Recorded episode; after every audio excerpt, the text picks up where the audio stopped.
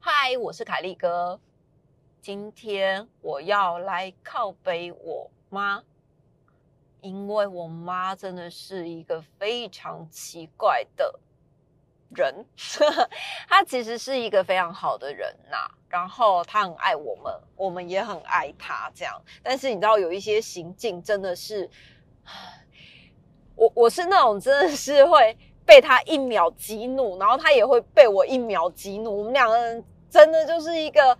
会互相激怒彼此的人，因为我没有办法不回嘴，可是他也没有办法停止激怒我。我记得以前不是这样，他好像更年期过后才开始变成这样，就是什么事情都要咄咄逼人。他最近惹怒我的一件事情是，那一天我要去听一个演讲，就是在晚上七点半的时候吧，我要去听一个演讲。那因为他来我家住了好几天，他帮我照顾孩子，他就来我家住了好多天。然后那天下午我就想说，那我先送他回家，我再去听演讲。结果我大概下午两三点左右就准备从我家出门，从我家到到他住住的家大概要一个多小时左右，所以我大概下午的时候就想说，那我先送他回家。结果我我就就是开车准备要出门的时候，二五就在门口就是。送我们走，这样子就挥手，像日本的那样，就是欢送我们离开。然后我妈就在车上，我车都还没启动哦，我妈就说：“你好，不要这样子，老是外出。”我说我出去是要听演讲，我不是出去玩，而且就算我出去玩也没什么不对呀。然后他就说你这样子常一个人出去哈，不管你是工工作还是干嘛，反正你就是常一个人出去，放你老公在家里面哈，棒安棒干，他最爱讲这句棒安棒干哈。你有问过你老公的感受吗？感想吗？然后想说要有什么感想啊？然后我就发动车子，有没有发动车子？然后我就正准备开走，然后他就持续的念哦，以下省略一百万字这样。他一念起来就是没完没了。但因为通常他遇到我，我就是那种一定会顶嘴的人。我也知道他是无心的，可是你知道有时候不顶嘴，你就是跟自己过意不去。我也不知道，我管不住我的嘴巴，反正他管不住他的嘴巴，我也管不住我的嘴巴。他就是在车上，他就。一直在开始把这件事情扩大跟放大，他就觉得我都嫁人了，然后我老公每天都在家里面，虽然有他的工作，然后他也很忙，要做家事，要洗衣服，要他现在还要煮饭，然后还要接送小孩，还要照顾小孩，带小孩，这样他就觉得我不应该外出，我怎么可以棒安棒干啊，把把我的孩子都是放给我老公照顾？我说孩子是我的，也是他的啊，两个人不是都有责任义务吗？我妈就说：“对啦，是没错啦，但是你也不能这样，都把小孩放给你老公，你老公要做家事，现在还要煮饭，然后照顾小孩，这样子，你有问过他的感受吗？问过他的感想吗？我想说是要什么感想啊？不过，不过就是共同的小孩，我又不是不回家，而且我出门大部分都是为了工作啊，顶多有时候跟我朋友去喝茶嘛，或者是去运动，这也就是为了拓展社交，也还好吧。然后。”我妈就会因为这种事情常常会念我，然后她就说：“像今天晚上的演讲，你回家几点？”我想说七点半、九点半结束，十点离开，回到家可能十一点半吧，就差不多是这样。她说：“你看这么晚，你老公跟你小孩要在家里面，然后什么，你老公还要煮饭，叭叭叭，一下省略一百万字这样子。”他就一直会重复的一直在教训我关于我出门这件事。后来我我就不想跟他讲这件事，因为这种事。不愉快，就是讲到后来，其实我会非常的不爽。那到后来一定就会吵架，然后他也会很不爽，因为不是为不是第一次为了这种事情而而在吵架，我就不想回他。后来呢？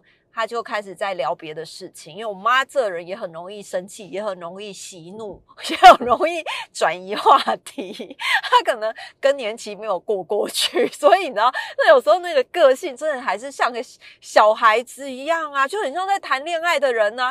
就是啊，女人心海底针，她就是这样，那一根针吼可能很粗，然后掉到海里湖里，然后完全捞不到的那种，她就是这样的人啊，然后。他后来就在讲讲我的我的舅妈这样子，他就说，哎，像我舅妈就很常出去玩呐，然后都会把他的孙子丢给我的舅舅照顾啊。那我舅舅就是在家里面都照顾他的孙子，还要煮饭给他们吃这样子。然后我就问我妈说，那你有问过舅舅的感受吗？她说有什么感受？然后我就说，那你为什么要我去问我老公的感受？这状况不是一样吗？舅妈不是都跑出去玩，然后把孙子丢给舅舅照顾吗？然后还我妈就讲说。照顾孙子是跟照顾孩子一样吗？然后想说有什么不一样吗？不就是孩子吗？这有什么不一样？两两个不是一样的吗？都是孩子啊，然后两个都是男生在照顾啊，然后老婆就是出门啊，更何况我舅妈还是出去玩，我是有时候出去工作跟进修充实自己耶。我妈就说这完全不一样，以下省略一百万字的不一样，反正我妈就是有她自己的话，我真的觉得我妈。真的是一个非常奇妙的生物诶，她就是完全是一个，她觉得我已经嫁人了，那我就不可以。比如说我给她零用钱，她就觉得我不能给她零用钱；比如说我想要带她出去玩，她就会觉得我嫁人了，不应该带。带他出去玩，或者是有的时候我可能会回娘回娘家，他就会觉得你不应该这样，因为人家会讲话，狼诶共，狼诶共，但是那个狼是谁，我根本不知道。像他最爱讲的就是黑狼共，诶黑狼共，诶比如说我讲到，我讲到好生气哦，然后默默的生起气来。我妈就会很常讲说黑狼公吼，呃，拿一件事来讲好了，好，我妹要买车这件事，我妹要买车，那。我妹就选了一个一个白车，啊，我就跟我妈说：“哎，妈，妹买车了。”妈，我妈就说：“啊，她买什么颜色？”我说：“我买蓝色的，就是深蓝色这样。”我妈就说：“吼，黑狼公吼，在夜晚的时候，黑车子凶哦，跨模很容易出事。”然后我就说：“哈哈哈哈，你被骗了。”我那个妹其实是买白车。我妈说：“黑狼公哦，黑北家容易脏。”我想说，靠，真翻白眼呢！就是我，你知道买什么颜色，我妈都有意见，真的是什么都有意见，而且车型也有意见。好，我是说，哎，妈买那个妹买的那个就是轿车这样子，就是四人座的。我妈说，哎，熊岁代那个。就是出门一下子就坐满了，然后你又要放安全座椅，你根本没有办法再载其他人。我说哈，你被骗了，他其实是换修旅车这样。他又说啊啊，你修旅车开在台北不是很难停吗？而且你那么大的车耗油，黑人好田阳公好。大车都是耗油啊，你都唔知，探钱都唔知，辛苦就是花钱不手软。然后想说靠腰嘞，就是四人座你也有意见，然后七人座你有你也有意见，然后没有车他也会有意见，他就会觉得现在带小孩什么坐大众运输工具不安全什么。你知道我妈真的很厉害，我妈没有出来竞选议员或者是里长，真的是太可惜她的才能了。她真的什么都可以批评，什么都可以。评论一番，你就是不管跟他讲什么，他都对你有意见。无论什么事哦，就像我那一天晚上去听演讲嘛，他就开始问说你跟谁去？我就说哎，我我就是让我两个同事一起去，因为我觉得呃，就是大家一起做事应该要一起进步。那只有我一个人去听，我回来还要教他们啊，就大家一起去听一听，回来还可以讨论这样子。讨论跟教是不一样的嘛。好，那后来我妈就开始。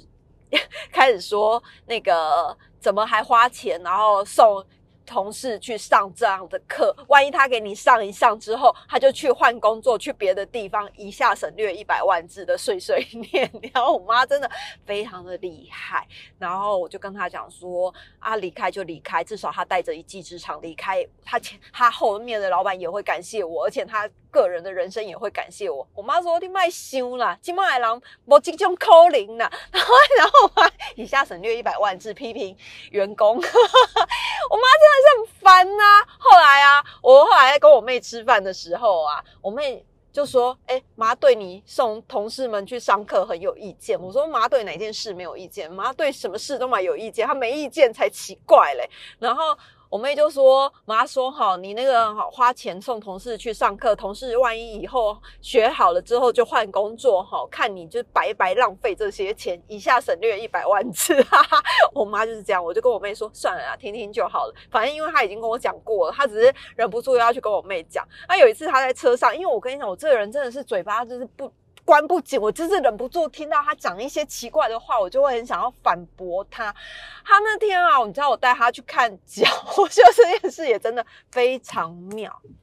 他的膝盖就是因为已经老了，那就关关节退化就会痛。然后，因为他他有一阵子就是真的痛到受不了。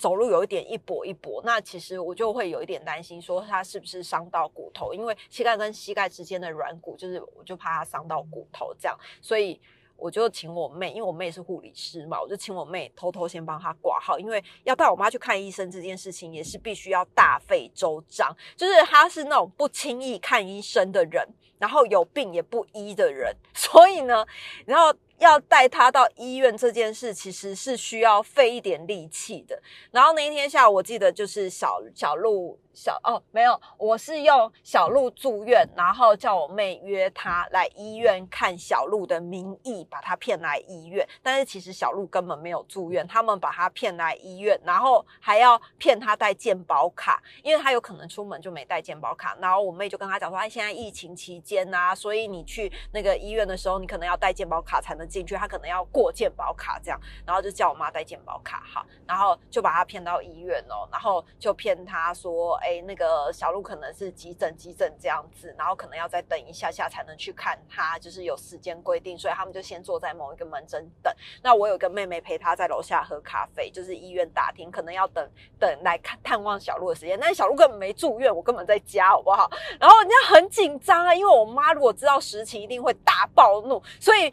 所有陪在她身边的人精神都很紧绷。好，那我那天两个妹妹去嘛，然后一个就陪她在一楼喝咖啡，还有一个呢就先拿了她的健保卡去刷刷那个报道的程序，然后就在楼下等。我妈就想说，那一家顾，然后阿北就是还没有可以去探望小鹿这样。后来等到快要到他的时候，我妹就把他带到诊间外面，就骨科的诊间外面，然后他还知道那一天原来是他要来看医生，他就。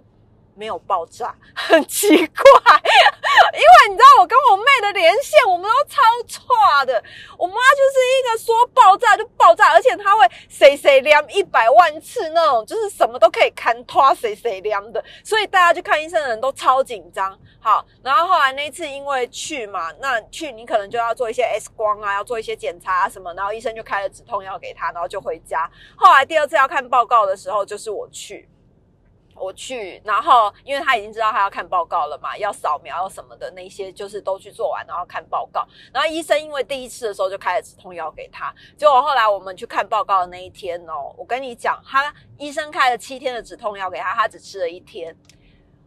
我就跟他说：“你怎么可以吃一天而已？”医生就说：“你就是要吃满七天，因为你就是脚在痛，你已经痛到就是走路一跛一跛的。医生就开了止痛药给你吃了，就不会痛啦。”他就说：“我听人人讲吼，黑夹夹嘞吼，会掉嘞，就是 会上瘾，你知道吗？”我就说：“现在的药呢，还有什么上瘾啊？而且你就吃七天，它就是一个完整的疗程，你怎么会是吃一天然后就不吃，然后还是痛啊？因为他根本没有吃完一整个疗程，他就是自己治。”治病，然后自己自己觉得吃一天，不然你再吃的第二天，你可能就会上瘾那个药，然后就再也没有办法戒掉那个药。我说现在止痛药根本不会这样，医生说开七天，他就是要你七天一个疗程把你缓和掉。他说没有哦，后来进了诊间，因为我也不想揭穿他，我我想也知道他根本没认真吃药，根本没有揭穿他。后来他一进去，然后医生就说：“阿姨，你哪里？”就是脚还会不会痛？他就说不会啦。然后他就说：“阿姨，那你那个脚是什么样？走路的时候，比如说去买菜的时候会不会痛？”我妈就说不会啦。然后他就说：“那阿姨，你就是做一些什么样子的姿势的时候，就医生就是要问诊嘛，就是做什么样的姿势的时候会不会痛什么？”然后我妈就说：“啊，我跟你讲哈，就是我那个女儿哈，然后就孝顺呐，然后帮我挂号，我根本没怎样。”我说：“妈，你讲重点。”然后医生就说：“那阿姨你会不会痛？”他就说：“是还好啊。”啊。他说：“阿姨，那你会不会就是做一些什么动作？”哎，我跟你说，就是我女儿啊。然后我想说，靠腰嘞，医生应该也很生气吧？就是一问，然后你一直不回答他，一直迂回的讲一些其他不重要的事情。后来医生就说：“阿姨，你的脚会痛吗？”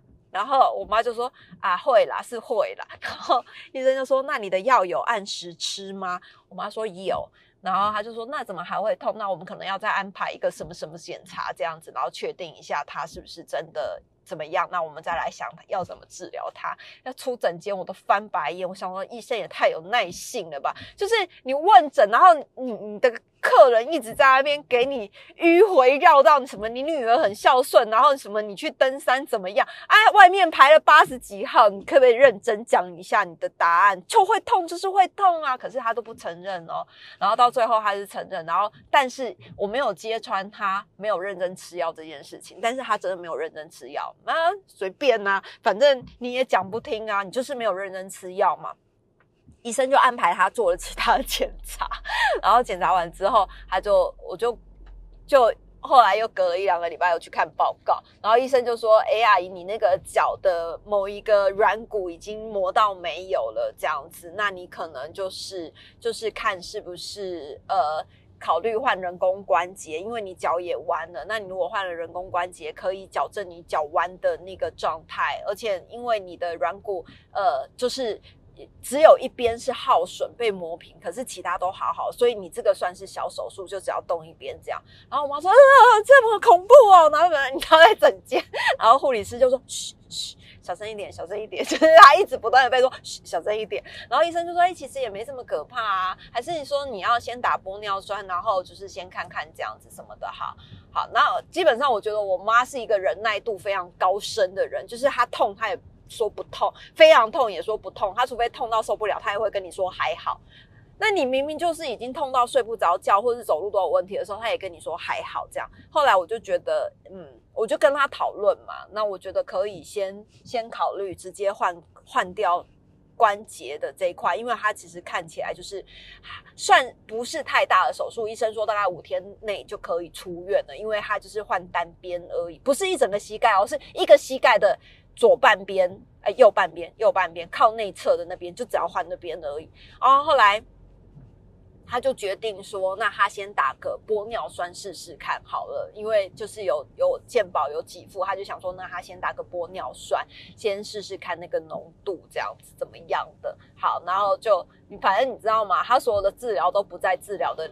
点上面，反正他就有他自己的想法，所以我觉得对他哦，我实在是也很无可奈何。但是因为他最近又很爱激怒我，就是不断的、不断的在碎念我讲一些事情。好，那他看医生的事情就就是到这里。那你知道吗？因为他的那个肩膀的后面就长了一颗类似，就是肿起来一一小块东西。那其实我我妹也还蛮担心，就是那个东西会不会是出了其他的问题，所以他就想要帮。他挂乳房外科去看，那对于乳房外科这件事情呢，我们又是又又是一个要把他骗去，因为你好不容易骗到骨科嘛，那他现在乖乖的看骨科了吧？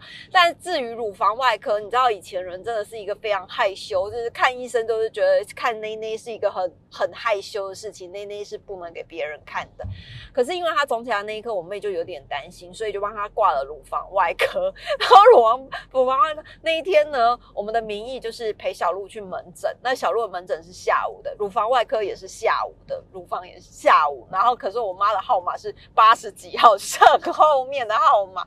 然后小鹿看完，因为小鹿那一天要在医院里面打点滴，所以需要比较久一点点的时间。然后就叫我妈在外面等。那我妹就先拿那个她的健保卡，又去偷偷刷这样。然后刷完之后，我们就。我我就假借我妈在外面等的名义，然后最后把她骗到乳房外科，然后我就跟我妹一直在连线啊，及时状况啊，然后我我妹就说妈爆炸了，她很生气，她现在一直在念以下省略一百万字，你知道她的碎碎念的功力是非常可怕的，就是有机会应该请她来上一下我的 podcast，因为 因为她就是一个超级会碎念的人，她真的是什么都能碎念。我不知道是不是所有的妈妈都是这样，但我希望我不要变成她这样的妈妈。就是她对对于你看啊，我已经四十二岁，我快要四十二岁了，她还是觉得就是女生女生就是结了婚之后，就是要在家里面相夫教子。就是尽量减少出门，可是你知道，我妹如果在家相夫教子，我妈就会觉得你不好，就是你应该要出门上班，你都把专注力放在家里面，以后你老公不给你钱，你要怎么办？以下省略一百万字。今天你们听完这一整集，应该会觉得听最多的就是以下省略一百万字，因为我妈碎念人的功力真的很强，然后像她就会觉得我一天到晚不在家，怎么可以这么这么爱赚钱，然后。放安放假，让他在家里面。还有像是他有一个，他有一个该怎么讲呢？就是他他就会觉得我应该是要在家里面跟我老公长相厮守，不应该这么常常外出，不应该把孩子丢给我老公。或者是有的时候，我可能把小孩带回去家里，给他跟我老公一起外出，他也不会这么生气。因为，但是如果只有我老公跟小孩在家的时候，他就会非常的生气，会碎念我。你们有想过你们是怎么样的妈妈吗？你有想过以后你小孩长大的时候，你们会这样碎念他吗？其实我真的很害怕变成跟我妈一样的妈妈。就是我妈人真的是一个很好的人呐，就是走到哪人见人爱，然后又可以三秒钟就把别人的家世背景都套出来。她也的确是很爱我们，然后也很就是对对孩子们的付出也很多，但是我觉得他那种就是碎念的功力，实在是让我不得不靠北一下。